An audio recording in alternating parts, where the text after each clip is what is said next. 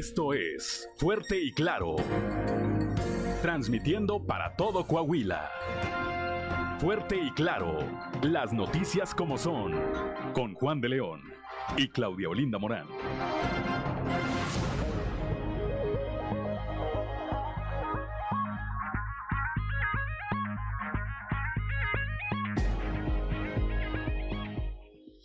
Buenos días, muy buenos días. Ya estamos en Fuerte y Claro, un espacio informativo de Grupo Región. Hoy es miércoles 25 de mayo de 2022 y hoy se celebra a quienes llevan por nombre Veda.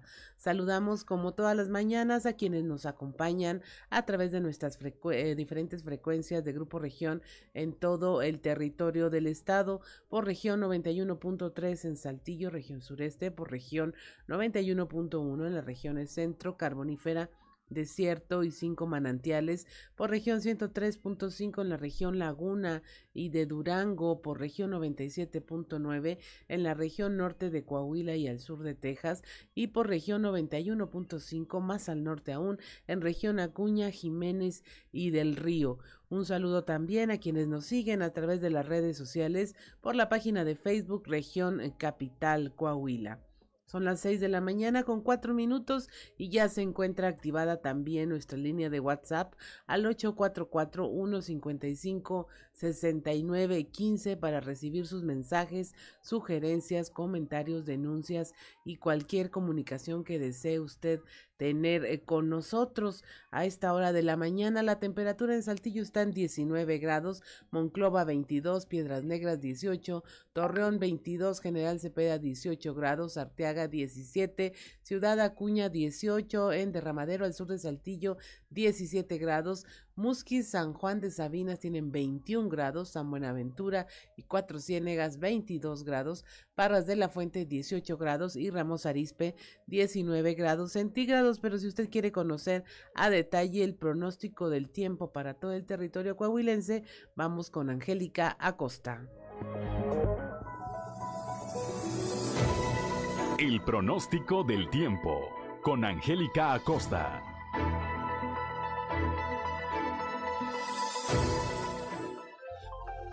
Hola, hola, feliz y maravilloso miércoles, ¿cómo estamos? Vámonos con los detalles del clima. Muy buenos días, mi nombre es Angélica Costa. Ponga atención, Saltillo, máxima 31 grados, mínima de 15. Durante el día principalmente soleadito, va a estar rico, va a estar cálido.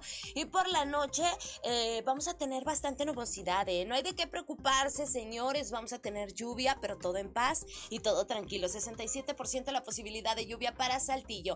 Ok, nos vamos hasta Monclova. Monclova máxima de 38 grados mínima de 21 durante el día muy cálido. Vamos a tener periodo de nubes y sol y por la noche un cielo principalmente nubladito. 40% la posibilidad de precipitación también ahí para Monclova. Excelente, nos vamos hasta Torreón. También temperatura cálida, máxima de 38 grados, mínima de 20 durante el día mucho sol, muy cálido, un cielo totalmente claro por la noche de igual manera un cielo claro, cálido también por la noche y la posibilidad de lluvia 7%. Eso es para Torreón. Excelente, nos vamos hasta Piedras Negras. Máxima de 33 grados para Piedras Negras, mínima de 21 durante el día principalmente nubladito, no te preocupes, se va a sentir muy cálido y por la noche un cielo principalmente claro. Posibilidad de precipitación 8%, eso es para Piedras Negras. Excelente, temperatura súper agradable también para Ciudad Acuña, máxima de 35 grados, mínima de 21 durante el día. Vamos a tener periodo de nubes y sol, sin embargo se va a sentir cálido, va a estar agradable. Por la noche un cielo principalmente claro y bueno, la posibilidad de precipitación 40%. Nos vamos ahora hasta la Sultana del Norte, ahí en Monterrey, Nuevo León, vamos a ver qué nos espera con la cuestión climatológica. Máxima de 34 grados, mínima de 22. Durante el día vamos a tener una buena cuota de sol, vamos a tener un cielo claro, totalmente soleado. Por la noche, un cielo principalmente nubladito. La posibilidad de precipitación para Monterrey se incrementa más por la noche que durante el día, 62%. Maneja con mucho cuidado. Ahí están los detalles del clima que tenga usted. Un feliz y maravilloso miércoles. Buenos días.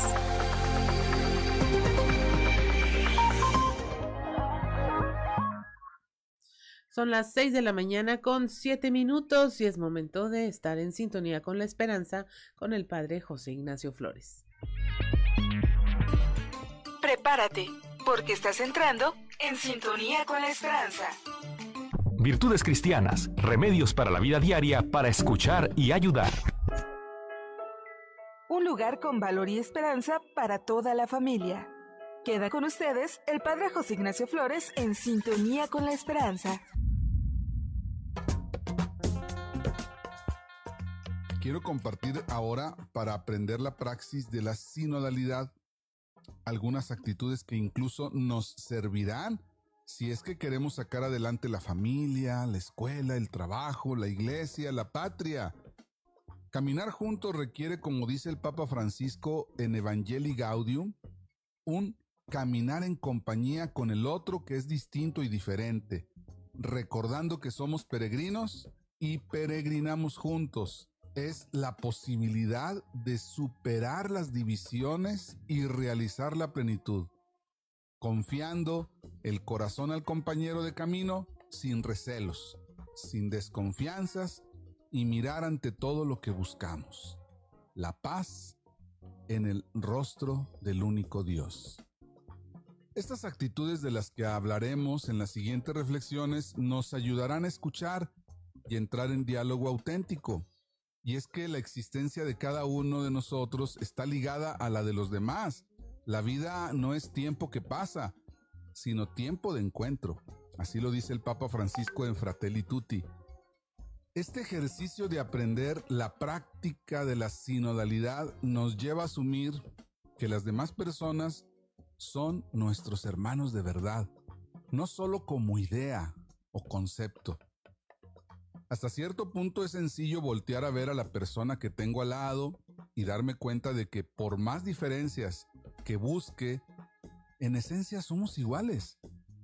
Pasa lo mismo con personas de todo el planeta, sobre todo cuando observamos en la sencillez del comportamiento de los niños, cómo lloran igual, cómo se relacionan con sus padres de la misma forma, se distraen con los mismos juguetes en todas partes del mundo, en fin, somos tan iguales. Que tengas un excelente día. El amor y los valores se han hecho presentes. A partir de hoy, podemos vivir un futuro mejor. Te invitamos a vivir en sintonía con la esperanza y muchas gracias por tu preferencia.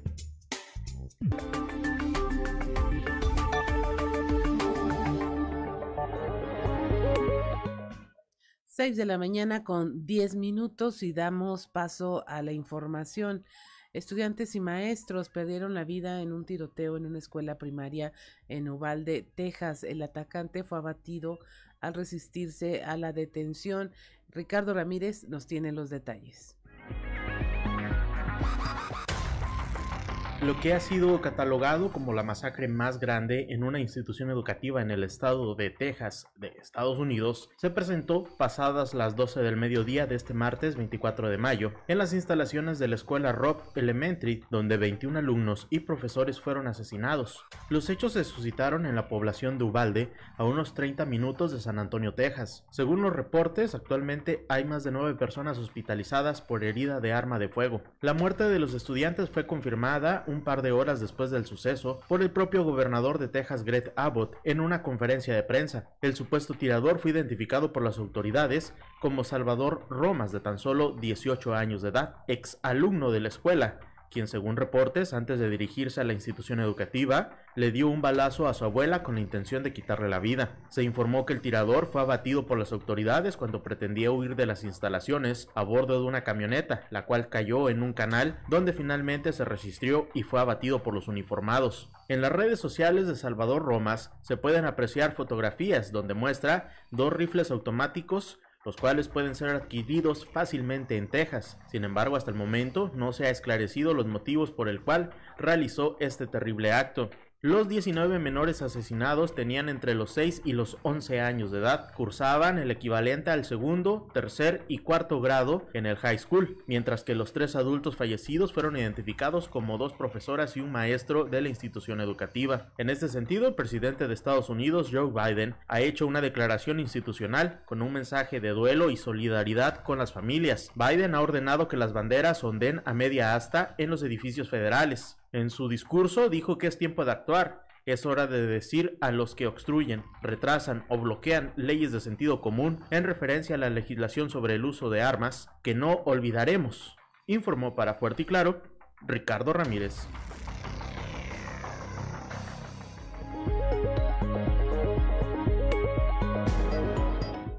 Seis de la mañana con 12 minutos.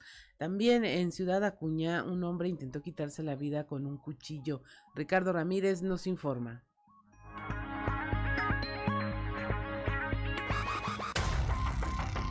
Elementos de la Cruz Roja Mexicana respondiendo a un llamado de auxilio que realizaron vecinos de la colonia Primero de Mayo en Ciudad Acuña. Esto después de que un sujeto intentara quitarse la vida cortándose las venas en el brazo y el cuello, provocándose profundas lesiones. Los hechos se presentaron en la vivienda marcada con el número 585 de la calle Quinta en la colonia Primero de Mayo, hasta donde llegaron elementos de la Cruz Roja Mexicana, seguidos de algunas corporaciones de seguridad. En el exterior del lugar encontraron a Sergio Ramírez Ruelas, de 28 años de edad, con dos profundas heridas, una en el antebrazo y una más en el cuello, además de una gran cantidad de manchas de sangre tanto en el interior como en el exterior del domicilio, donde sus vecinos intentaban auxiliarlo deteniendo el sangrado con toallas. Sergio utilizó un cuchillo que tenía en el interior de su domicilio para provocarse la primera lesión en el antebrazo, para posteriormente provocarse un segundo corte mucho más profundo en el cuello, el cual le generó la pérdida de una gran cantidad de sangre. La Fiscalía General del Estado se hizo presente en el lugar para tomar conocimiento sobre los hechos, aunque por el momento no se ha establecido las causas exactas por las que Sergio intentó quitarse la vida, sus vecinos comentaron que llevaba varios días en una profunda depresión. Una vez que se recibió la atención prehospitalaria, fue trasladado de inmediato al Hospital General de Ciudad Acuña, donde hasta estos momentos es reportado como estable. Informó para Fuerte y Claro desde Ciudad Acuña, Ricardo Ramírez. 6 de la mañana con 14 minutos aquí en la región sureste. Un incendio en Easy causó falla en el servicio de Internet. Christopher Vanegas nos informa. Una falla general en el servicio de Internet de Easy se presentó la mañana de este martes en toda la ciudad debido a un incendio que ocurrió en las oficinas centrales, en la colonia República, siniestro, que además provocó la evacuación del personal por parte de los cuerpos de emergencia. De acuerdo con los primeros reportes, fue a consecuencia de un cortocircuito que se registró el siniestro en las oficinas, por lo que alrededor de las 8.30 de la mañana, el personal realizó el reporte al sistema de emergencias 911, movilizando al cuerpo de bomberos hasta este punto. Al momento de realizar las maniobras, se percataron que fueron unas baterías de litio las que se sobrecalentaron y expidieron una gran cantidad de humo, y la alerta del personal, que fue evacuado del edificio por elementos de protección civil. Estos hechos se registraron alrededor de las 8.30 de la mañana y desde esa hora se reportó una falla en el servicio de cable, telefonía e internet en toda la ciudad que fue restablecido una hora después del percance. Para Grupo Región informó Christopher Vanegas.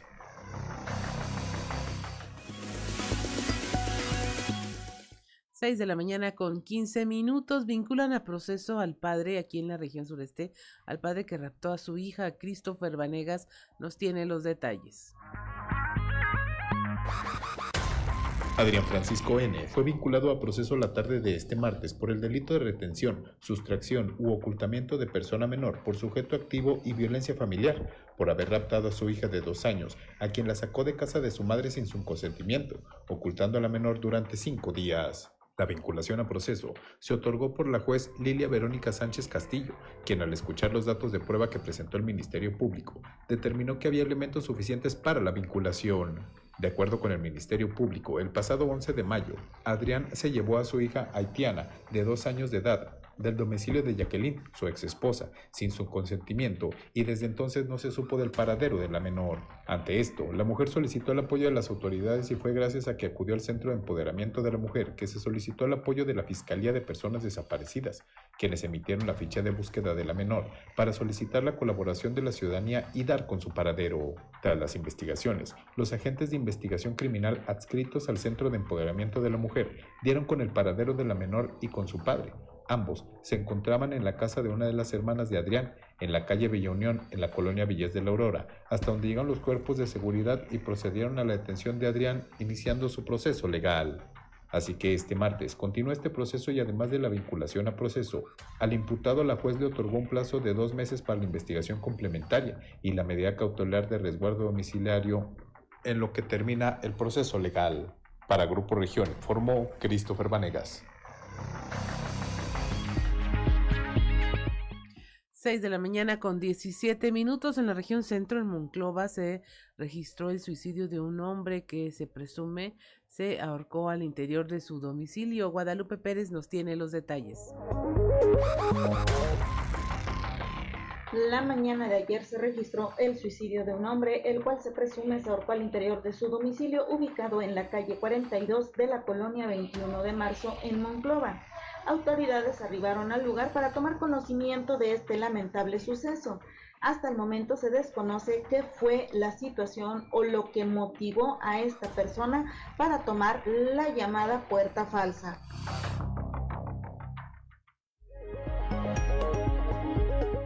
6 de la mañana con 18 minutos en Torreón, tras sacar a su esposa a empujones del domicilio que compartían, un sujeto fue detenido por elementos de la Dirección de Seguridad Pública Municipal. Víctor Barrón nos informa.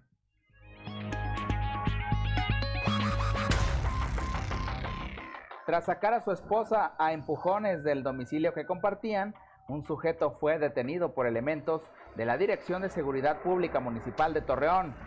La corporación informó que los hechos ocurrieron alrededor de las 21 horas con 29 del pasado lunes en el fraccionamiento Las Perlas, luego que la parte afectada solicitara auxilio en la línea de emergencias.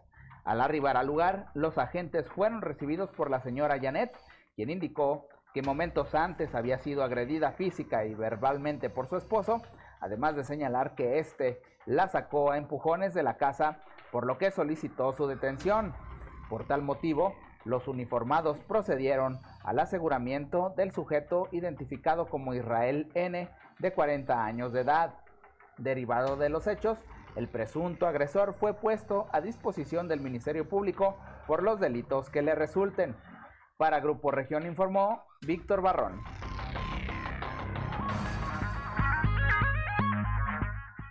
6 de la mañana con 19 minutos. Y mire, antes de irnos a, nuestro corte, queremos saludar a don Joel Roberto Garza Padilla desde Ciudad Frontera, Coahuila, ya nos envió la frase del día de hoy y eh, nos dice no tengas miedo a los nuevos comienzos de las nuevas personas, de las nuevas energías, de los nuevos entornos. Abraza las nuevas oportunidades. También un saludo para Francisco Zarco, que también ya está desde muy temprano acompañándonos a través de nuestras, eh, nuestra transmisión en eh, Facebook y lo invitamos a usted pues también que nos siga y nos comparta. Son las 6 de la mañana con 20 minutos. Estamos en Fuerte y Claro. Regresamos.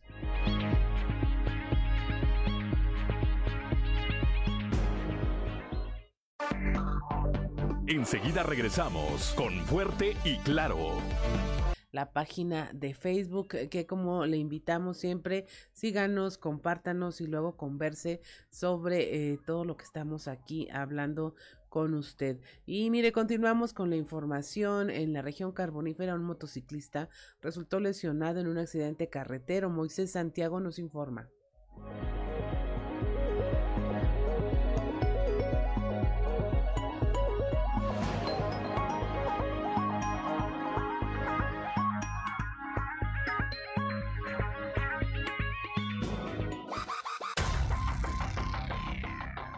Durante la mañana de este martes, un motociclista resultó con lesiones al perder el control de su frágil vehículo en la carretera federal 57. Según el reporte policiaco, los hechos ocurrieron a la altura de la avenida Cuauhtémoc, en Agujita, frente a la escuela preparatoria. Trascendió que el lesionado fue trasladado a un hospital por algún vehículo particular, puesto que al llegar las autoridades solo localizaron la motocicleta. Desde la región carbonífera para Grupo Región Informa, Moisés Santiago.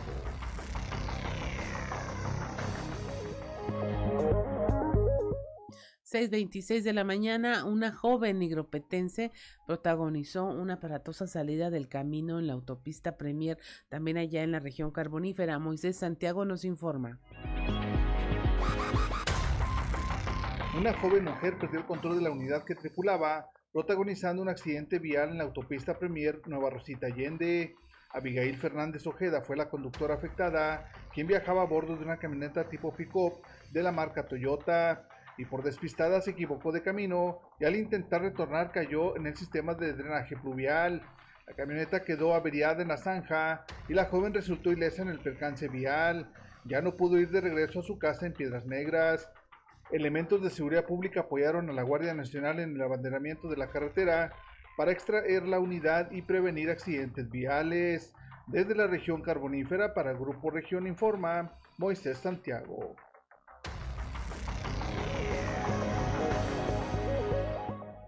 6 de la mañana con 28 minutos y es momento de comentarle a usted que nos sigue a través de la radio y usted que nos acompaña a través de redes sociales de nuestra portada del día de hoy y es donde, bueno, esta noticia que está conmocionando al mundo, un estudiante eh, mató a 20 niños en una escuela primaria en Texas. Eh, está hay otra víctima, un maestro y probablemente otra persona más también.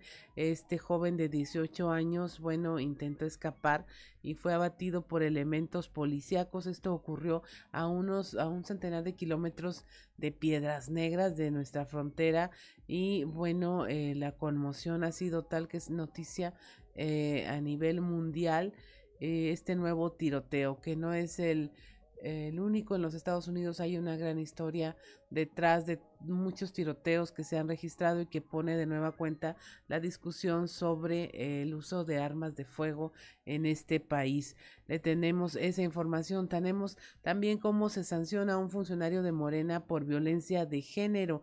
El Partido Acción Nacional dio a conocer que se logró sancionar a Hugo Jurado Estrada de Morena en la administración del alcalde Jonathan Ábalos en Francisco y Madero por violencia de género.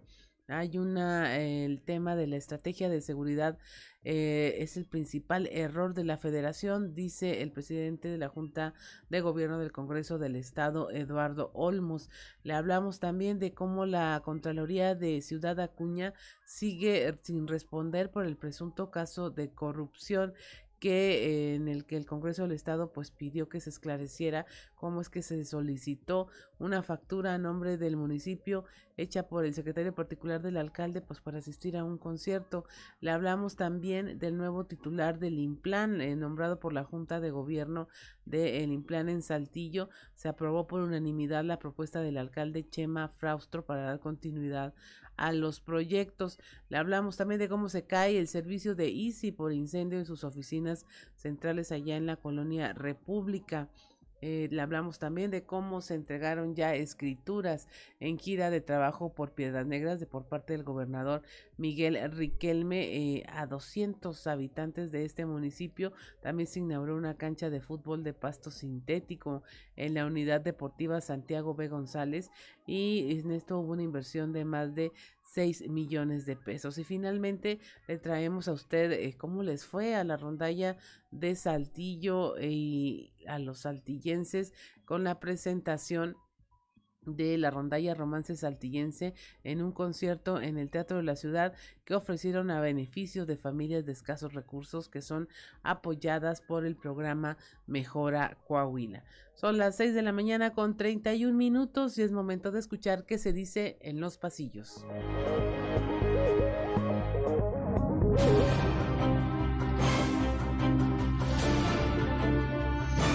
Y en el cartón de hoy, la causa que nos muestra el subsecretario de Salud, Hugo López Gatel, quien nos está diciendo, el sistema neoliberal ha generado desigualdades sociales, degradación de ecosistemas, inseguridad alimentaria y aumento de la violencia, tal cual como la 4T. Aunque el tema tardó, finalmente se le hizo justicia a Maribel Coronado quien durante los tres años que fue regidora de Francisco y Madero fue víctima de violencia política de género por parte de Hugo Jurado Estrada, funcionario de la administración del alcalde de Morena, Jonathan Ábalos con lo que el PAN logró otro triunfo contra Morena, lo cual fue presumido ayer por Elisa Maldonado, líder estatal del Blanquiazul.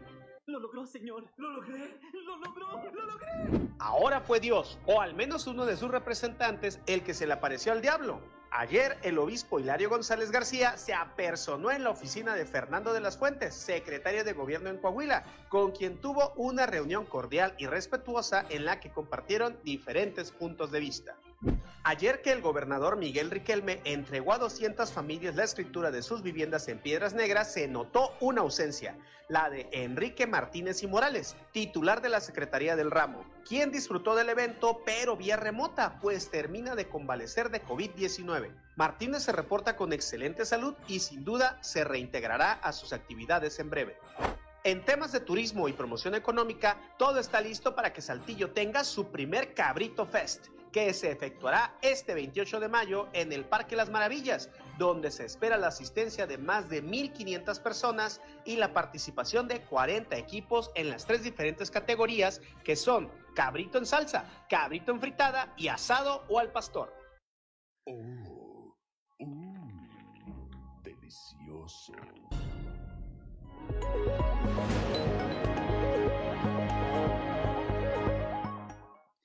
6 de la mañana con 33 minutos y es momento de irnos a un resumen de la información nacional. Deja ataque en Celaya a 11 personas fallecidas. En Guanajuato, al menos 11 personas fueron asesinadas tras un ataque al interior de dos bares. En el interior de estos dos locales fueron localizadas siete mujeres y tres hombres fallecidos. Posteriormente, una mujer más que fue llevada al hospital falleció. En la Fiscalía del Estado detalló que las mujeres y los tres hombres de diversas edades presentaban lesiones producidas por impactos de arma de fuego y aún se reporta un herido de gravedad. En Guerrero se registran balaceras, autos incendiados y cortes de luz. En Chilpancingo, la actividad de la delincuencia dejó cinco vehículos quemados, balaceras, cortes de energía en varias colonias. Esto luego de que las autoridades informaran de la detención de tres presuntos extorsionadores. También fueron incendiados un autobús, dos camionetas de una empresa de mensajería y una casa fue baleada en la colonia obrera. Se registraron hechos de violencia en siete colonias más por presuntos comandos armados que además de quemar vehículos realizaron disparos a varios transformadores de la Comisión Federal de Electricidad. Contratarán a más de 13 mil médicos especialistas, esto a partir del día de ayer y hasta el 3 de junio, en que estará abierta la convocatoria en línea para la contratación de médicos especialistas, internistas, urgenciólogos, ginecobstetras, pediatras y anestesiólogos. Esto lo informó Zoe Robledo, director del Instituto Mexicano del Seguro Social. Este destacó que son plazas que han estado desocupadas durante años y se ubican tanto en localidades remotas pero también en ciudades y en los diferentes turnos matutino, vespertino y nocturno aseguran un laboratorio clandestino en Tijuana. Autoridades de Baja California Norte catearon un presunto laboratorio en la ciudad de Tijuana donde localizaron alrededor de 36 kilogramos de una sustancia con características propias del fentanilo. Matan a una niña y hieren a su madre en el estado de Morelos. Una joven estudiante de secundaria murió y su madre resultó lesionada luego de ser baleadas por sujetos en Cuautla, Morelos. El ataque ocurrió alrededor de las 2 de la tarde cuando ambas circulaban en su camioneta y de acuerdo con los primeros reportes los agresores las, las seguían a bordo de una motocicleta cuando les dispararon en varias ocasiones. Al lugar llegaron los cuerpos de rescate pero la menor que estudiaba en la secundaria técnica número 19 ya se encontraba sin vida y la madre de la víctima fue trasladada a un hospital del IMSS en Cuautla, Morelos para su atención médica. Y finalmente avala la Corte la norma oficial que obliga a los estados a practicar abortos. La Suprema Corte de Justicia de la Nación reafirmó este martes la validez de la norma oficial eh, mexicana que permite el aborto en casos de violación y obliga a las instituciones de salud a garantizar este derecho. Esto luego de que surgieran dos controversias constitucionales que presentaron los estados de Baja California y Aguascalientes para eliminar el requisito de que existiera una denuncia por parte de la víctima y ya solo se requeriría la palabra de la mujer bajo protesta de decir de verdad. La verdad también se estableció la obligatoriedad de contar con personal médico no objetor de conciencia, es decir, que no se niegue a realizar estos abortos. Son las 6 de la mañana con 37 minutos. Hasta aquí la información nacional y pasamos a nuestro panorama estatal de la información con nuestros compañeros en las regiones. Empezamos aquí en la región sureste donde eh, nuestro compañero Raúl Rocha nos habla de que resulta un insulto el precio que pagará la Comisión Federal de Electricidad por el carbón. Esto lo dijo el diputado Jesús María Montemayor. Compañeros, buen día. Información para hoy. El precio que va a pagar la Comisión Federal de Electricidad a los productores de carbón de la región carbonífera es un insulto, ya que no toma en cuenta la inflación que hay desde hace dos años en el país, dijo el diputado Jesús María Montemayor. Agregó que se pretende pagar 1.200 pesos por tonelada cuando hace dos años se pagaron 1.080 es un insulto este, el que quieran pagar a 1.200 pesos la tonelada de carbón. Eh, si tú lo comparas con el precio anterior que tenía el contrato, era de 1.100, de 1.080 pesos. O sea, no están reconociendo en dos años y medio ni siquiera la inflación. Este mismo carbón con una calidad un poquito diferente, pero no mucho, ¿eh? en Petacalco, en otra planta de Comisión Federal, se está pagando arriba de los 200 dólares. Si lo convertimos acá, pues nos lo están pagando a 60 dólares. Entonces, es ridículo el precio que le quieren pagar a los productores. ¿Qué sucede cuando... ¿Qué va a suceder? Te puedo ya decir, los productores van a firmar los contratos porque requieren seguir trabajando. Entonces, los aprietas en el precio. Pero ¿qué empieza a suceder cuando das un precio de esto? Pues empiezan a ajustar las medidas de seguridad. Esperemos en Dios y no empiecen a suceder algún accidente porque va a haber un culpable muy claro, va a ser Comisión Federal. No les están pagando, se había dicho que el precio iba a ser otro. Entonces, este es un insulto lo que quieren pagar. No lo están haciendo a largo plazo, lo están haciendo por dos años. Yo con ustedes les había comentado, les había... Esta es la información para el día de hoy. Buen día. 6:39 de la mañana, el presidente de la Cámara de Comercio de Torreón, Mariano Serna Muñoz, dice que los apagones de la Comisión Federal de Electricidad están dejando afectaciones en el sector comercio. La información con nuestro compañero Víctor Barrón.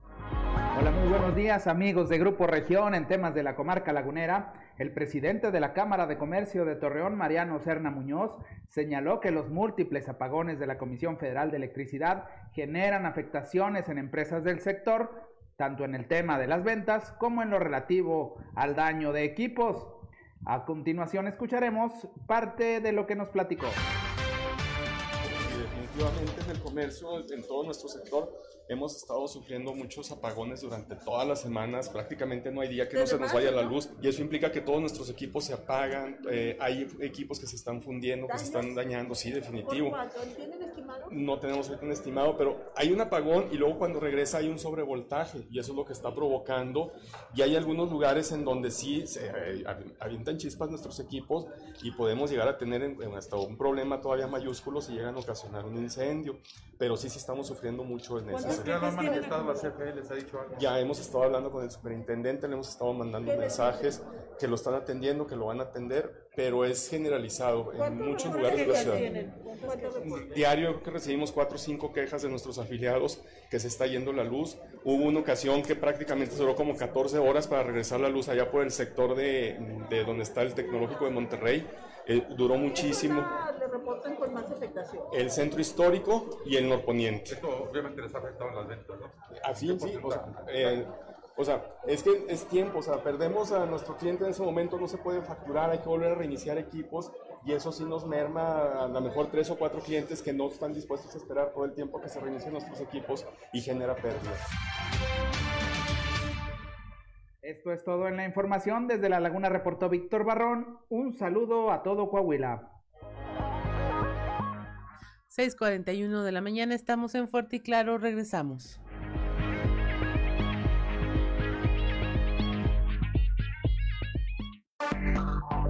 Enseguida regresamos con Fuerte y Claro.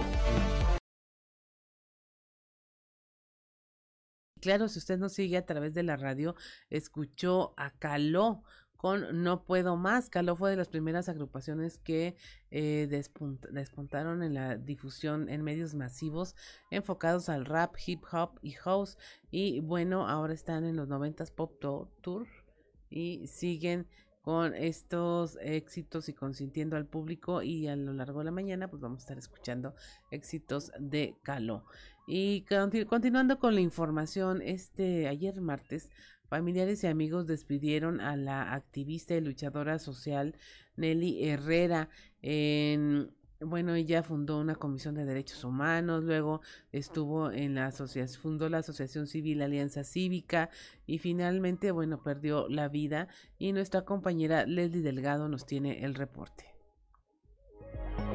Buen día, informando desde la ciudad de Saltillo. Este martes, familiares y amigos despidieron a Nelly Herrera, una activista y luchadora social que impulsó la participación ciudadana en temporadas electorales y fundadora de la Asociación Civil Alianza Cívica. Cabe mencionar que durante este día se realizaron los ritos funerarios en la capilla de velación Protecto Deco, donde acudieron para darle el último adiós. Al respecto, la activista feminista Ariadne Lemón mencionó que deja un gran legado y actualmente en estos tiempos de incertidumbre se necesitan de más para defender los derechos de la sociedad. A continuación, escucharemos la información.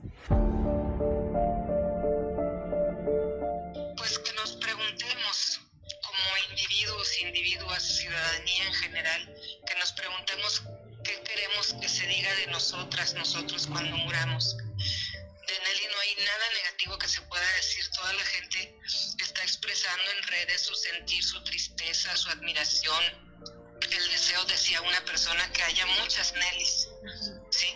Porque eso es lo que nos va a sacar adelante, como empecé esta entrevista, de los tiempos convulsos en los que estamos viviendo. Entonces, que la despidamos con la alegría de que ella vivió su vida intensamente y se entregó por completo a las causas en las que creyó. Que la entreguemos con esa alegría a lo que viene, a su vida eterna, pero también que tomemos el ejemplo de ella para seguir adelante, pedirle que nos ilumine el camino, que nos pase su sabiduría y que no aflojemos para que el día que nos toque morir se digan cosas como las que se dicen de Nelly, porque eso va a ser un consuelo para la familia.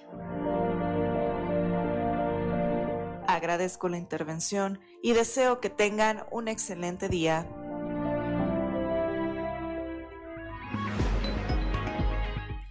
6.49 eh, de la mañana han funcionado los operativos espejo en Coahuila. El gobernador Miguel Riquelme afirmó que esto ha funcionado tanto así que durante la visita de supervisión por parte del gobernador de Texas, este se expresó favorablemente del tema migratorio y las actividades realizadas por la entidad. Norma Ramírez nos tiene la información.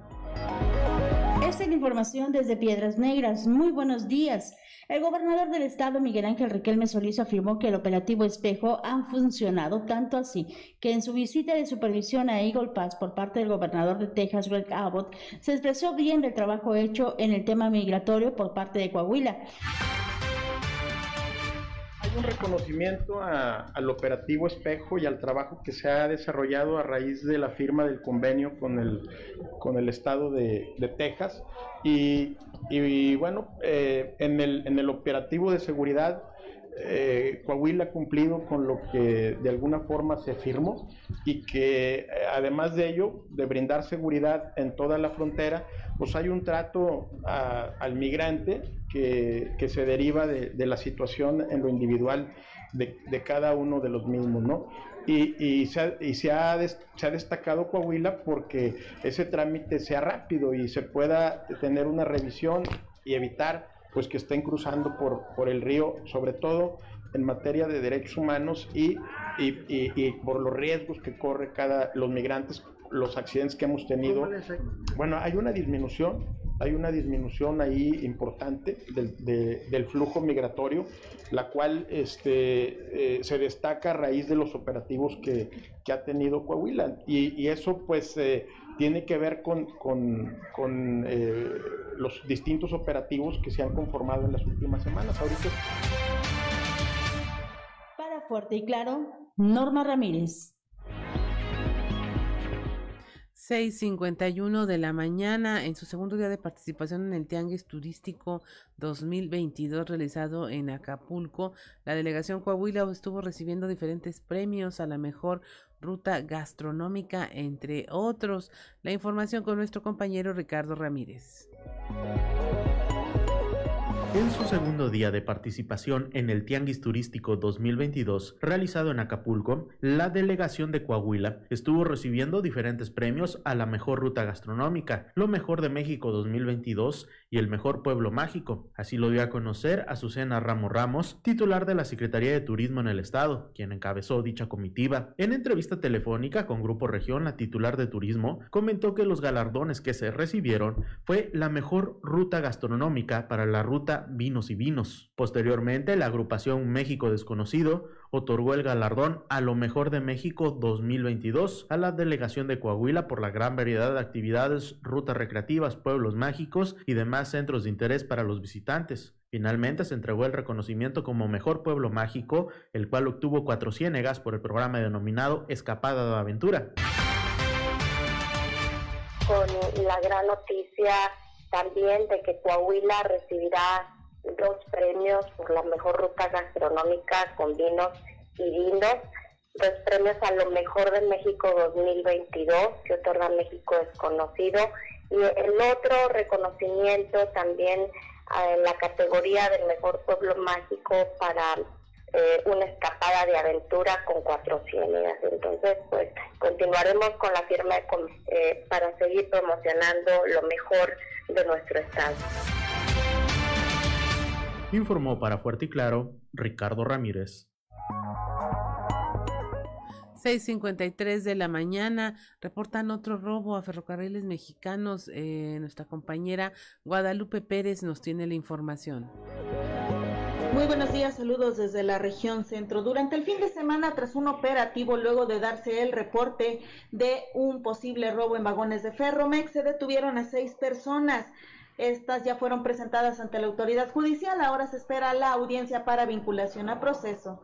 De esto nos habló el delegado de la Fiscalía en la región centro, Rodrigo Chaires. Ahorita por lo pronto son seis personas señaladas, está una carpeta de investigación abierta, no tenemos todos los datos de prueba, esto pudiera ser factible, pero no se lo puedo definir en este momento. ¿La procedencia y el destino de ese material? Pues es material que va a diversas zonas, eh, es material recuperado que vuelve a su fundición. Eh, generalmente aquí es donde se genera, eh, pero los destinos pues son muy diversos, ¿no? Unos pueden ir al norte, otros pueden ir incluso al sur, dependiendo de quién tenga contratada el servicio de transporte, pero no es un destino específico. En lo que va del año, ¿cuántas personas han sido presentadas por este delito?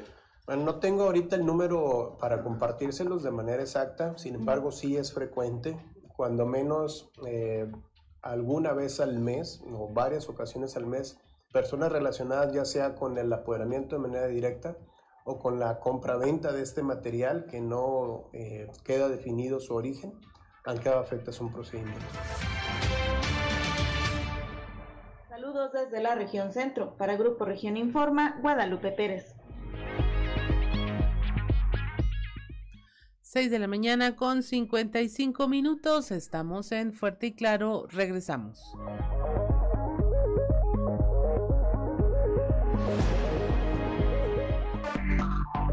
Enseguida regresamos con Fuerte y Claro.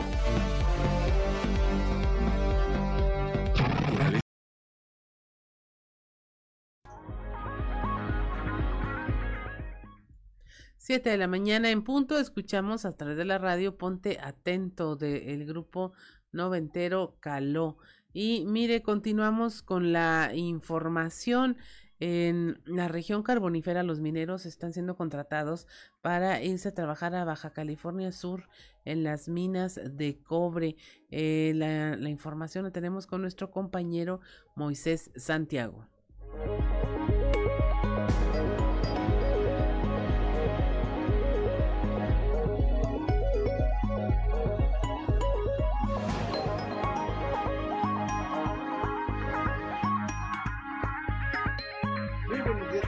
A todo nuestro amable auditorio que nos escucha en todo Coahuila. En la información que tenemos para el día de hoy, captan personal de la carbonífera para minas de cobre en Baja California Sur. Así lo da a conocer Mauri Montserrat Murillo Ruiz. Esto es lo que nos comenta. Estamos buscando personal para minas subterráneas con experiencia en operación de equipos Subtran, Sutrecar, mineros, eh, trabajos de avance, frente larga y desarrollo. También algunas eh, actividades como ayudante general que utilicen la pala, eh, la pistola neumática, entre otras cosas.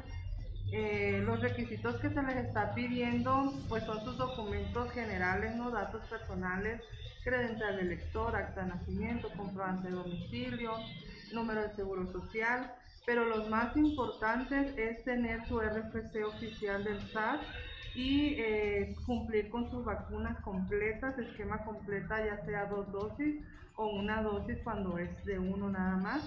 Este, estamos recibiendo solicitudes aquí en el kiosco en, la plaza principal de Musquis desde hoy martes bueno, iniciamos a las 9 y terminamos hasta las 6 de la tarde para estar recibiendo al personal y nos este pues el día de mañana es el último día, miércoles de miércoles a las 9 y igual terminamos hasta las 6. Esta es la información que tenemos para todos ustedes desde la región carbonífera para Grupo Región Informa, su amigo y servidor Moisés Santiago. Que tengan un excelente día. Son las 7 de la mañana con 3 minutos y si usted quiere saber qué ocurrió un día como hoy, vamos a las efemérides con Ricardo Guzmán. One, two, three o'clock, four o'clock, rock. ¿Quiere conocer qué ocurrió un día como hoy? Estas son las efemérides con Ricardo Guzmán.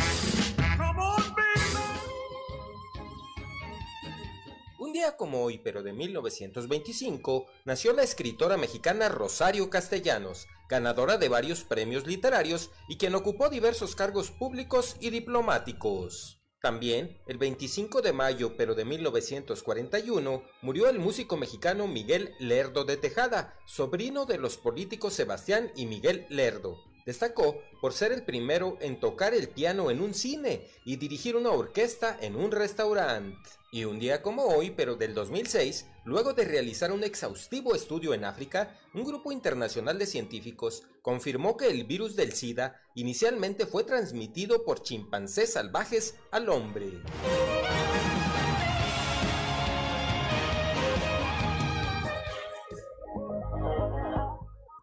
7 de la mañana con cuatro minutos. El Partido Acción Nacional dio a conocer que logró sancionar a Hugo Jurado Estrada, un funcionario de Morena, durante la administración del alcalde Jonathan Ábalos en Francisco y Madero, por violencia de género en agravio de Maribel Coronado, exregidora de dicho municipio y ex candidata a la alcaldía por parte del PAN durante el pasado proceso electoral.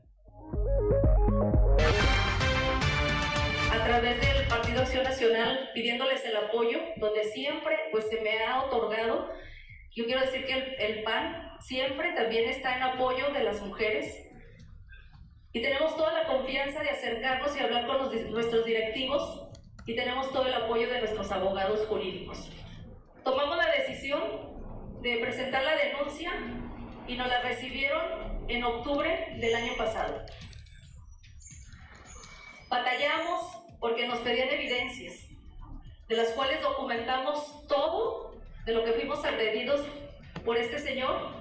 Y afortunadamente pues el fallo del Tribunal Electoral fue a nuestro favor. Yo siempre tuve la seguridad de que así iba a ser, porque las mujeres somos violentadas de diferentes formas. Y esto lo hemos tolerado durante muchos años, pero necesitábamos poner un alto en, Francisco y Madero, porque las mujeres también necesitamos respeto. Tuve la seguridad de que fallos...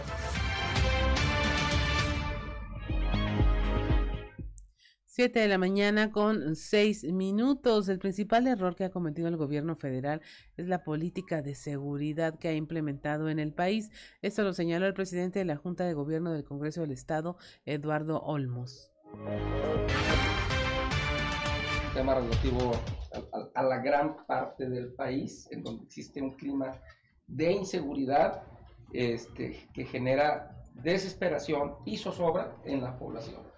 Vemos que este, que si bien el gobierno federal este, pudiera tener eh, aciertos y pudiera tener errores, no nos queda, nos queda claro que su más grave error está en el tema de la seguridad y en la política de seguridad que ha implementado en este país, ¿verdad? Es por eso que vemos en estados, vemos estados que siguen la misma ideología política y que, ponderan esas políticas de seguridad impulsadas desde ese gobierno federal, pues que es donde se encuentra una mayor este, preocupación por parte de la población en materia, este, en, materia de seguridad.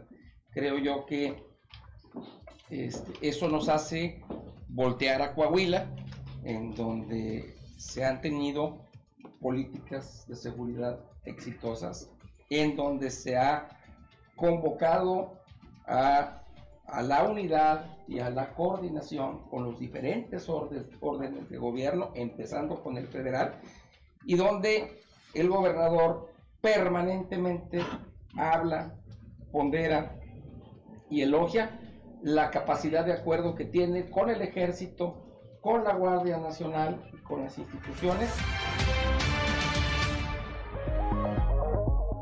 7 de la mañana con 8 minutos. La Contraloría Municipal de Ciudad Acuña sigue sin responder a la petición de aclaración solicitada desde el Congreso local sobre una factura. A, una escuela donde a otra, donde a la otra. ¿Qué puede trabajar con un niño cuando lo ves allá cada tres o cuatro meses? No, pues qué, nada. Entonces nosotros como padres yo creo que ahorita la, la herramienta que tenemos más fuerte de inculcar esos valores, de trabajar con ellos, de invitarlos a, que no tengan miedo de ir a la escuela, pero también a denunciarlo. Yo tengo que denunciar a mi amiguito que, que, está metiendo un arma. y te voy a contar una anécdota cuando estaba en la secundaria. Eh, No te voy a decir en cuál secundaria estaba porque no, no, voy a aclarar mi propia secundaria. Pero dos muchachitos se pelearon en secundaria. Y uno de ellos eh, le pica con una navaja hechiza como si fuéramos penal este, en el taller de máquinas de herramientas a un compañero y le avienta un arroyo. Entonces, este, bendito Dios te salve el muchacho, este, no, no, no pasó, o sea, no, no murió. Pero al otro día hicieron operativo mochila. Y, lo que me da risa es que inclusive a un compañerito le detectaron tres cartuchos de dinamita que tenía en la mochila, porque el abuelo era minero o algo así y lo llevaban en las mochilas. Entonces, no había tanta maldad como ahora, en realidad, realmente era esporádica, ¿no? Así es. Pero dices que tienen que ser tres cartuchos de, de dinamita en una mochila, entonces, eh, yo creo que es uno de los mejores operativos que hay, el, el operativo mochila. Sin embargo, también de repente los derechos humanos dicen, no, es que están violentando los derechos del niño. Entonces, sí, este, pues es un tema padrísimo que yo creo para tendremos para una hora, dos horas completo, este, el analizar este tipo de situaciones. Por ejemplo, yo también analizaba anoche al muchacho, antes de matar a los hijos, a los muchachitos de la escuela, mató a su abuela. ¿Qué te está hablando? No lo puedo asegurar. Pero tal vez te está hablando también de, un rompimiento familiar, porque probablemente únicamente vivía con la abuela. ¿Y quién lo formó la abuela? Ahí hay una historia detrás, sin duda, Ismael, y, luego pues tendremos que oportunidad de hablar de los perpetradores de estas historias trágicas que, que muy probablemente iniciaron eh, en la infancia, hubo bullying, hubo otras cosas en las que ya deberíamos tener un sentido de cero, cero tolerancia a cualquier manifestación de violencia que luego pueda crecer y convertirse en esto. Yo por lo pronto, ya sabes, muy feliz de haber hablado contigo, aunque sea de estos temas, pero que nuestra audiencia pues se sienta acompañada en las preocupaciones que pueda tener el día de hoy y definitivamente insistir en lo mismo, cero tolerancia a la violencia, hay que denunciarla, no hay que no hay que comprenderla, simplemente hay que decirle que no. Muchas gracias Ismael y que tengas una excelente jornada. lindo día. Lindo día. Siete de la mañana con 21 minutos, estamos en Fuerte y Claro, regresamos.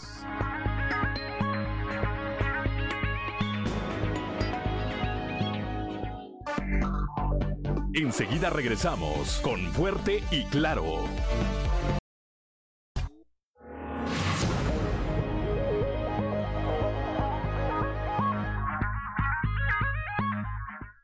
7 de la mañana con 27 minutos. Ya tenemos en la línea a don Antonio Zamora desde allá, desde la región centro, para conversar el día de hoy. ¿Sobre qué, don Antonio? ¿Cómo amaneció?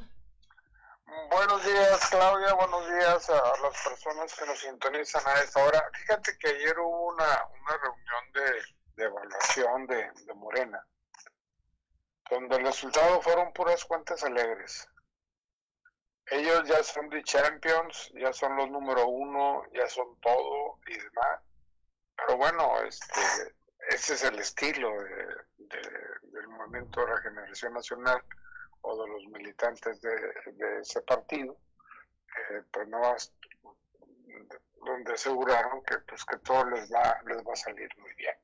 En fin, eh, esta semana iniciaría el la regularización de, de carros chuecos, Claudia. Sí. Pero eh, parece que la, el portal del registro de los propietarios de ese tipo de vehículos todavía no está listo. Y, no se han podido, válgame la redundancia, registrar para proceder al siguiente movimiento que es precisamente la regularización.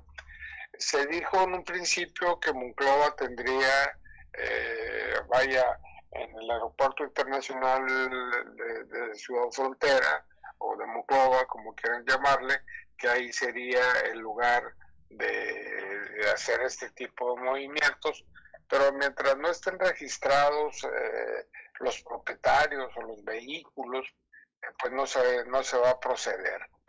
Eh, tenemos información en el sentido de que ha habido un incremento este, mayúsculo de, carros suecos, de, unidades importadas, que incluso han sido más, y hablamos de en las regiones no solamente de Coahuila, sino en los otros estados donde se va a dar la regularización de casi 20 mil vehículos de, procedencia ilegal.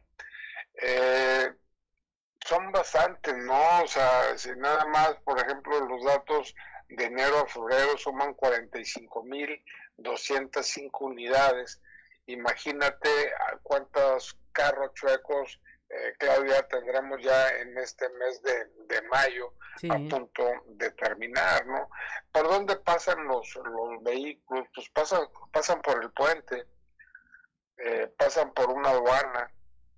Entonces significa que hay corrupción, la corrupción que siempre niegan en la 4T, pero que existe, ¿no? A final de cuentas, eh, con el traslado de este tipo de vehículos de procedencia extranjera. Van a ser carros, para la gente que tenga carro chueco, pues van a ser carros americanos, gringos, van a ser carros canadienses, o que en su defecto el carro en cuestión eh, tenga alguna autoparte hecha en México y con eso será suficiente para la regularización. Sin embargo, pues a ver para cuándo estará listo el portal ese, Claudia. Pues se está tardando, ¿no? Como que se antoja que tenga que ver más con política y elecciones que con funcionalidad llegaste a, sí, ese es el medio del asunto, pero efectivamente, o sea, yo siento que mientras más se retrase esto, pues más favorece a Morena, al final de cuentas, para la elección que viene este eh, en esos estados, sobre todo en Coahuila, que tiene elección para el próximo año. Entonces a ellos les conviene que esto se vaya atrasando, ¿no? Es decir, eh, hacer la regularización hasta hasta diciembre, hasta enero, para decir que fueron ellos, ¿no? Sí. Eh, ese es, el, medio del asunto, que se sigue utilizando este tipo de cosas desde el punto de vista político y que al final de cuentas son unidades que, que lo más seguro dentro de un año o dos años ya sean chatarra. Eh, bueno, si les regularizan los Mercedes, Benz, los BMW, Las que están circulando, otra cosa sería, Claudia. Así es, pues es lo que vamos a ver lamentablemente, ¿no? Si usted recuerda por ahí algunos líderes de estos movimientos de regularización, pues no se andaban con una pick-up estaquita, que era el, propósito, andaban en, eh, ahora sí que digamos en trocas armadas y vehículos de lujo, este, que pues cuestan más que cualquier otro auto aquí básico que pudiésemos conseguir. Sí. La dirigente de Mapafa aquí en Moclova trae una camionetona como de 800 mil pesos. Ahí es donde sí da corajito. Sí, es negocio, es negocio. Así es, don Antonio. Pues un placer platicar con usted esta mañana, como siempre, y ya nos estaremos escuchando el día de mañana a ver qué oyó allá el bolero por esos lares donde acostumbra andar. Hasta mañana. Hasta mañana, muchas gracias. Siete de la mañana con treinta y dos minutos escuchó usted a don Antonio Zamora con su colaboración Trizas y Trazos. Y mire, continuamos con la información. Ante la falta de personal en restaurantes de la localidad, la Canirac va a organizar una feria de empleo para captar más trabajadores en este sector. El presidente de la Cámara Nacional de la Industria Restaurantera, Eder López, dio a conocer que en conjunto con las Secretarías del Trabajo y Turismo se encuentran ya preparando esta feria del empleo para contratar principalmente empleados para el área de barra, cocina y hostes. Sí, sí estamos teniendo una crisis en cuanto al reclutamiento de personal. Hemos estado en pláticas con Secretaría de Trabajo y Secretaría de Turismo y en conjunto vamos a hacer una, una, perdón, una, una feria de empleo a mediados de junio exclusivamente para la industria restaurantera, en la cual pues, también vamos a, a, trabajar para ver qué prestaciones o qué les podemos dar también para retener más a nuestros restaurantes como el tuyo, como el mercado, que tienen un nivel que mucha gente quiere, bueno, viene como escuela, ¿no? Así es. ¿no? Así es. Pues bueno, nosotros eh, aquí en, en, nuestros restaurantes pues tratamos de, de dar ese oficio, de, de nosotros trabajar con esas capacitaciones para, para que la gente también se quede con nosotros, ¿no? Eso es bien importante en los lugares en los cuales capacitas, en los lugares en los cuales también le, les das un plan de crecimiento, pues la gente se, se quiere quedar más. Entonces, como la cámara lo que hacemos es tratar de también dar esas capacitaciones para todo, para todo el personal.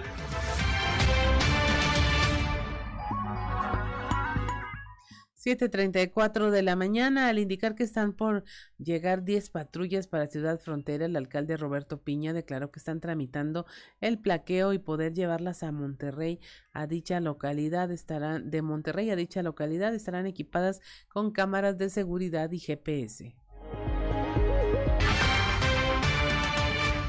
Sí, se están equipando en este momento en, eh, la ciudad de Monterrey, estamos eh, mandando por ellas o en este momento están en la eh, aquí en recaudación de rentas sacando el plaqueo para traernos ya plaqueadas de allá para acá. Y la, el equipamiento va a ser aquí en frontera. Ya logramos recuperar de patrullas que estaban fuera de servicio, torretas y, radios portátiles. Lo que sí viene es la instalación de las cámaras, eh, son nuevas todas, para todas las unidades. Tendrán GPS para saber exactamente la ubicación de la patrulla y tendrán cámaras para, para ubicar todo el tiempo la actividad que tenga la patrulla. Sí, si hay algún ciudadano que está haciendo mal uso, que haya una mala actividad y que ellos este, digan que fueron eh, eh, eh, la, que, la que, sucedió de alguna otra manera el, lo que pasó, pues que haya una certeza por parte de todos, ¿no? De que realmente esté ahí la, la, la evidencia de lo que pasó.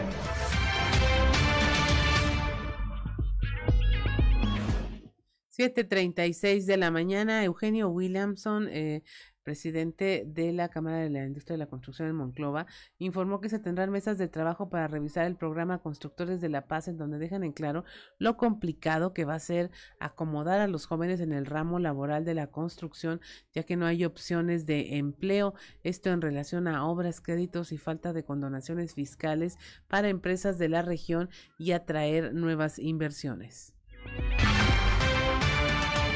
Eh, lo único que nos han informado es que se van a hacer las mesas de trabajo. En teoría deben de ser ya, yo espero que si no es en esta semana, para la semana que entra, esperemos que tener buenos resultados. Nos, ofrecieron eh, los, el programa que traen de constructores de La Paz, que pues básicamente les dijimos que pues que nosotros lo que necesitamos los constructores son empleados, ¿dónde vamos a meter a los jóvenes constructores de La Paz si no hay, si no hay empleo. Entonces, eh, lo que les estamos exigiendo es que traigan recursos, que traigan créditos, que haya condonaciones eh, fiscales, eh, que haya estímulos fiscales para que se vengan empresas y, y haya estímulos fiscales para las empresas aquí de la región que le están pasando muy mal.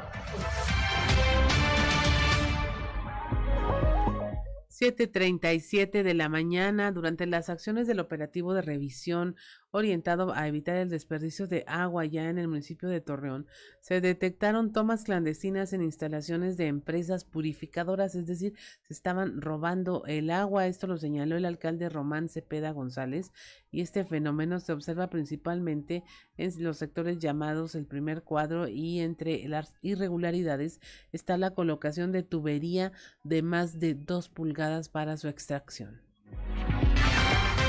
ver primero desde las sanciones que se han puesto hasta ver las fugas, las tomas clandestinas, que hemos hallado unas con tubos de más de dos pulgadas y que aparte se dedican a producir agua potable.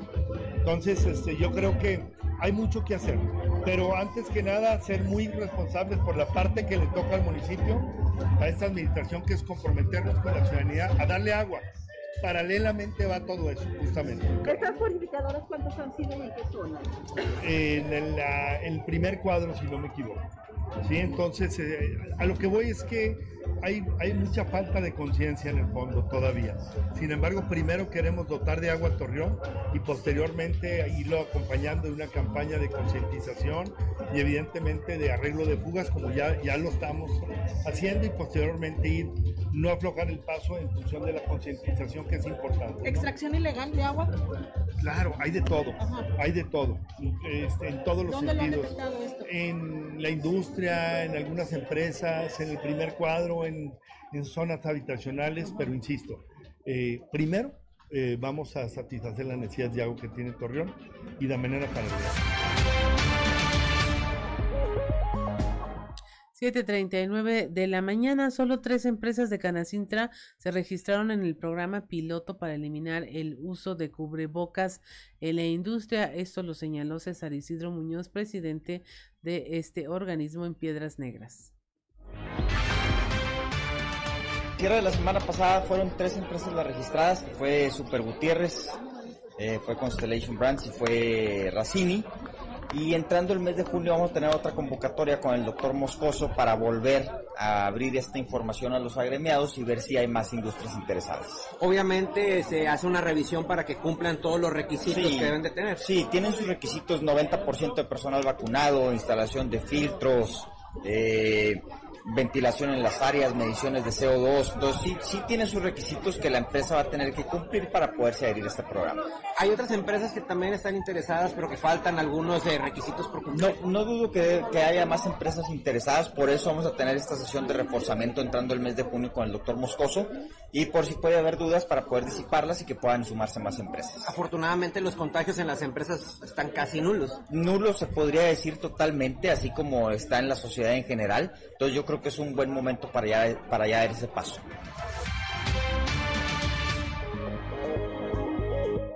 Siete de la mañana con 40 minutos, estamos en Fuerte y Claro, regresamos. Luz y Esperanza con su colaboración Larga Vida a las Mariposas. El embarazo en adolescentes es otra de las epidemias en nuestro entorno. Según el Instituto Nacional de Estadística y Geografía, el INEGI, el estado de Coahuila en los últimos 10 años ha ocupado los primeros tres lugares con esta problemática. El embarazo en las adolescentes vulnera principalmente sus derechos sexuales y reproductivos, el de la salud, la educación, pero lo más grave es que el riesgo de morir es tres veces más que en mujeres mayores de 20 años de edad. Sabemos de algunas adolescentes que se embarazan y lo advierten hasta el momento del trabajo de parto incrementando el riesgo a morir. Los factores de riesgo más sobresalientes para el embarazo en adolescentes es la información deficiente en el uso de métodos anticonceptivos, el rol tradicional asignado a las mujeres, la hipersexualización en la infancia, las carencias afectivas en el núcleo familiar, los antecedentes de abuso sexual o violación. Según el informe de Matatena AC, en el año 2021 hubo 221 nacimientos de niñas entre 11 y 14 años. La principal edad fue los 14 años con 178 nacimientos. Resulta paradójico que no haya avisos al Ministerio Público de estas situaciones si el Código Penal de Coahuila en su artículo 386 señala que se impondrá prisión de 9 a 16 años a quien tenga relaciones sexuales con personas menores de 15 años. Para detener este problema es necesario que los hospitales den aviso a la Fiscalía del Estado cuando llega una adolescente embarazada, asegurar que los y las adolescentes tengan información en los servicios sobre la salud sexual y reproductiva, acciones encaminadas a fortalecer su desarrollo pleno y mejorar la comunicación y afecto en la familia. Reconozcamos que el embarazo en un adolescente es una violación.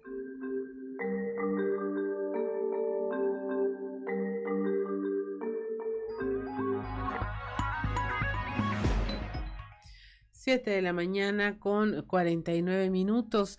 En gira de trabajo por Piedras Negras, el gobernador Miguel Riquelme entregó 200 escrituras a habitantes de este municipio e inauguró una cancha de fútbol de pasto sintético en la unidad deportiva Santiago B. González, esto con una inversión de más de 6 millones de pesos.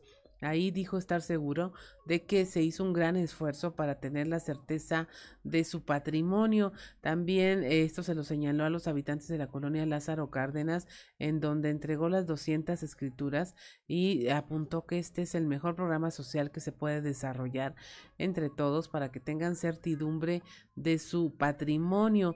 El gobernador Miguel Riquelme felicitó a quienes recibieron sus escrituras, pues a partir de entonces de externó son dueños de un pedacito de Coahuila y de México.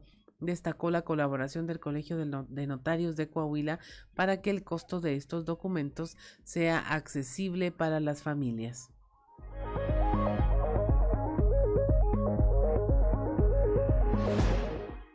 Y aquí en la región sureste, en Saltillo, la Junta de Gobierno del Instituto Municipal de Planeación aprobó por unanimidad el nombramiento de Ricardo Sergio Álvarez García como nuevo titular del IMPLAN, luego de tomarle protesta el alcalde José María Frausto Siller, destacó la trayectoria de quien ha estado al frente de cargos importantes eh, que tienen los conocimientos, trayectoria y aptitudes que les permitirán dar seguimiento a las acciones y proyectos que el Instituto Municipal de Planeación en Saltillo ha realizado para la mejora en la calidad de vida de los ciudadanos. El nuevo titular del Instituto Municipal de Planeación es contador público, maestro en administración y de alta dirección por la Universidad Autónoma de Coahuila y con una larga trayectoria profesional de más de 47 años. Ha sido docente en diversas instituciones locales como la Facultad de Comercio y Administración ah, de la Universidad Autónoma del Noreste de la UANE y la Universidad Autónoma de Coahuila.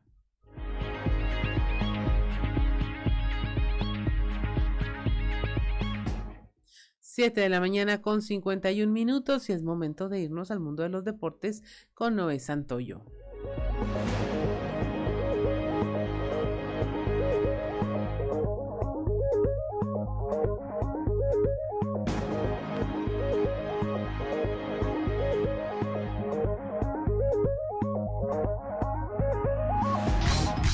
Resumen Estadio con Noé Santoyo.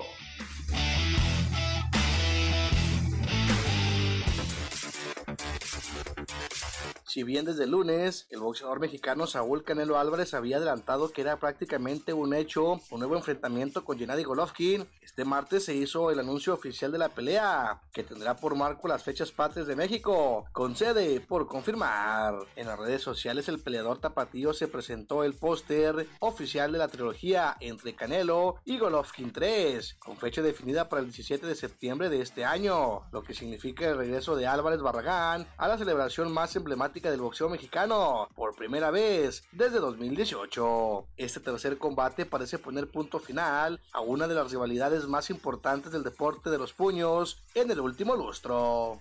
Ya hay árbitro central para la final de ida del torneo Clausura 2022 de la Liga MX entre Atlas y Pachuca. Y no es otro que Marco Antonio Ortiz Nava, quien sumará su tercer partido en una definición por el título en su carrera. Ya el certamen pasado pudo pitar el enfrentamiento de vuelta entre Atlas y León, cuando los rojineros rompieron su sequía de 70 años sin título al imponerse en penales. También dirigió la ida del Clausura 2019 entre Tigres y León. La mexicana Fernanda Contreras de 24 años de edad y 155 del mundo batió este martes a la húngara Pana Udvardi, 90 del mundo, y siguió su pase a la segunda ronda de Roland Garros, donde se medirá a la rusa Daria Kazaktina, vigésima cabeza de serie. Contreras, que debutó en Roland Garros después de haber superado tres fases clasificatorias, superó en dos sets, 7-6 y 6-3 en una hora y 49 minutos. Luka Doncic acumuló 30 puntos y 14 rebotes, y los Mavericks de Dallas derrotaron este martes 119 a 109 a los Warriors del Golden State para evitar la barrida en la final de la conferencia oeste. Fue el décimo doble doble conseguido por Donish en sus 14 duelos de la presente temporada. El esloveno aportó además 9 asistencias y recibió ayuda del resto del elenco para prolongar esta serie.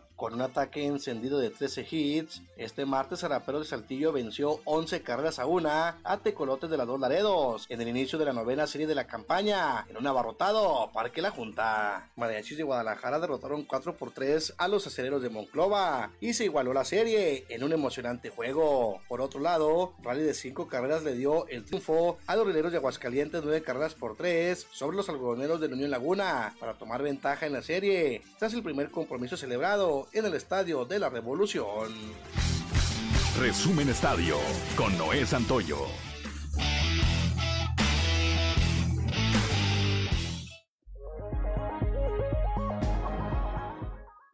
Son las 7 de la mañana con 54 minutos y es momento de despedirnos de esta edición del segmento de noticias de aquí de Grupo Región. Y mire, pues eh, nada más actualizando la información, eh, ya hay, más datos sobre eh, la persona que perpetró este tiroteo en la escuela en Texas, en Austin, Texas, y se habla de que este joven de 19 años que es parte del, conteo fatal de este incidente, donde 19 niños, dos profesores y el propio perpetrador pues murieron en eh, esta escuela. Pues este ya se están haciendo más investigaciones al respecto. En las próximas horas le tendremos al tanto de la información que vaya surgiendo entre ellas, pues como ya están rastreando sus redes sociales y inevitablemente lo que comentábamos hace un momento, hay armas en todo su historial y en todas sus publicaciones y nadie eh, pudo decir nada porque pues hay libre acceso a este tipo de aparatos. Bueno, a nombre de Ricardo López en los controles, Ociel Reyes y Cristian Rodríguez allá en la parte de la transmisión de Facebook, de mi compañero Ricardo Guzmán y del titular de este espacio informativo, Juan de León. Soy Claudia Olinda Morán y le damos las gracias por habernos acompañado. Esto fue Fuerte y Claro.